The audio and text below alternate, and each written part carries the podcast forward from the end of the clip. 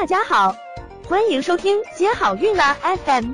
如果你正在准备孕育宝宝，却不知道怎么科学备孕，或者正和试管婴儿打交道，都可以来听听我们的好运大咖说。大咖说什么？说说怎么轻松接好运。嗯，首先呢，来谈心脏病。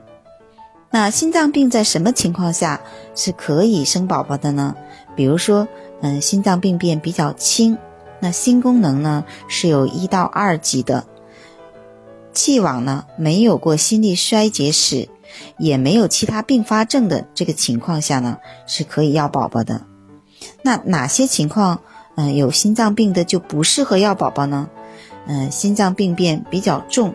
心功能三级到四级，既往有心力衰竭的病史，有肺动脉的高压，右向左分流型先心病，严重的心律失常，风湿热活动期，嗯，心脏病并发细菌性心内膜炎，急性心肌炎，嗯，这些情况呢，在怀孕的阶段都非常容易发生心衰，所以呢，不适合要宝宝。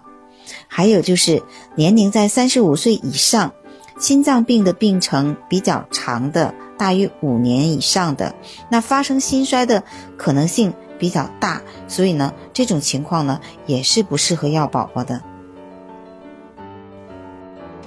想了解更多备孕和试管的内容，可以在微信公众号搜索“接好运”，关注我们，接好运，让怀孕更容易。